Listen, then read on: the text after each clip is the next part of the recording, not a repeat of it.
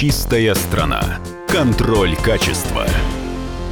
Добрый день, уважаемые радиослушатели. Программа «Чистая страна» снова в эфире. И у нас в гостях Виктор Иванович Данилов-Данильян, научный руководитель Института водных проблем Российской Академии Наук, доктор экономических наук и член-корреспондент Российской Академии Наук. Я все правильно сказал? Ничего не забыл? Все правильно. Здравствуйте. Как вы оцените в целом по стране качество воды в наших великих реках? Существуют ли какие-нибудь оценки того, сколько приходится на контролируемые источники, сколько на э, ошибки в формах, сколько на э, диффузный сток.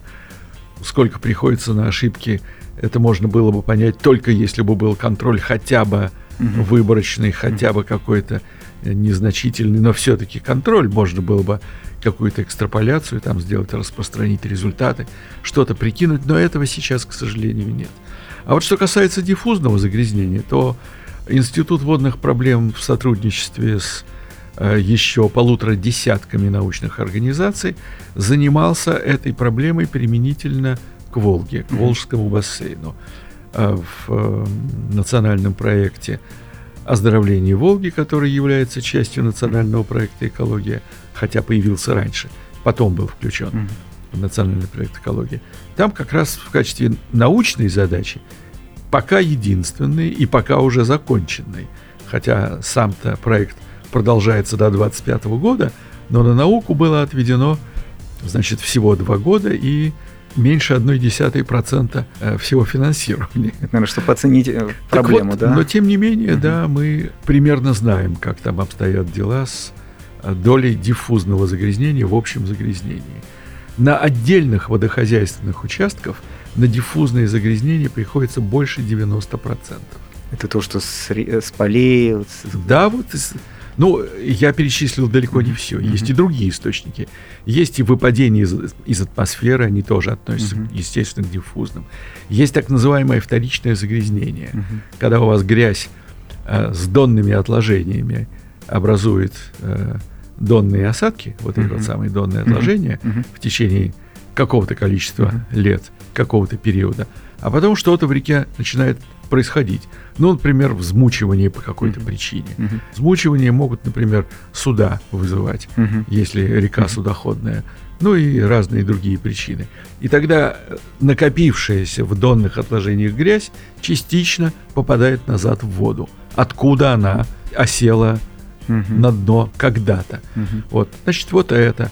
Теперь э, судоходство дает угу. э, диффузное загрязнение. Ну, оно было всегда. Вы говорите, сейчас 90% получается, что большая часть грязи... На некоторых участках. А, на некоторых. На некоторых Это неконтролируемые объемы, получается. Это неконтролируемые объемы. объемы. Но если прикидывать, а сколько всего, угу. то есть не рекордсменов искать, а брать угу. средний уровень, то по нашим прикидкам это, к сожалению, можно только прикинуть. Как прикидываем, могу рассказать. А, то получается процентов 60 должно приходиться на диффузное загрязнение. Угу. Так вот, хотя диффузным загрязнением наука занималась у нас и 50, и 60 лет назад, но фрагментарно, несистемно отдельные исследования только были, то в качестве объекта государственного внимания диффузное загрязнение не фигурировало никогда и нигде у нас в России. На Западе, в развитых странах, им занимаются очень серьезно. И считают, что у них там на Западе между диффузным и точечным соотношение 50-50 угу. пополам. Но у нас мы считаем на диффузное Побольше. приходится немножко угу. больше, чем половина. Так вот, государство им не занималось никогда.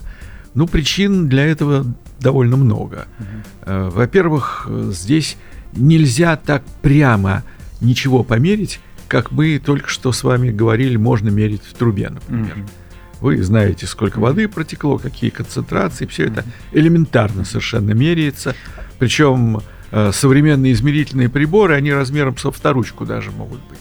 Виктор Иванович, а мне вот, ну, по-обывательски кажется, что на реке, ну, как, знаете, как метеорологическая станция, стоят какие-то станции да. в воде, да. они фиксируют, ну, есть поток воды, они фиксируют уровень загрязнения через сегодня, через день, через год. И какая-то динамика видна в целом по реке. Грязнее, да, чище, да, да, от да, сезонности да, да. зависит, от сбросов. Именно Есть так такое? и делается, конечно. Но это э, мониторинг состояния самого водного объекта, угу. а не мониторинг источников загрязнения. Угу. Так вот, эти данные, о которых вы только что сказали, эти данные собирает у нас Росгидромет. Угу. Он и называется агентством по гидрометеорологии и мониторингу э, состояния окружающей среды. Вот Росгидромет меряет только состояние окружающей mm-hmm. среды. Воздуха, воды, mm-hmm. радиоактивные загрязнения, там, э, почвы иногда. И все. А э, если вы располагаете всеми данными этого самого мониторинга, то э, это только вход в задачу. Причем не полный, недостаточный вход. Вам еще много чего надо намерить, чего гидромет не делает, для того, чтобы понять, как та грязь, которую вы обнаружили в этом створе реки, гидромет именно створом интересуется конкретным, вот как эта грязь туда попала, из каких источников, чего, сколько.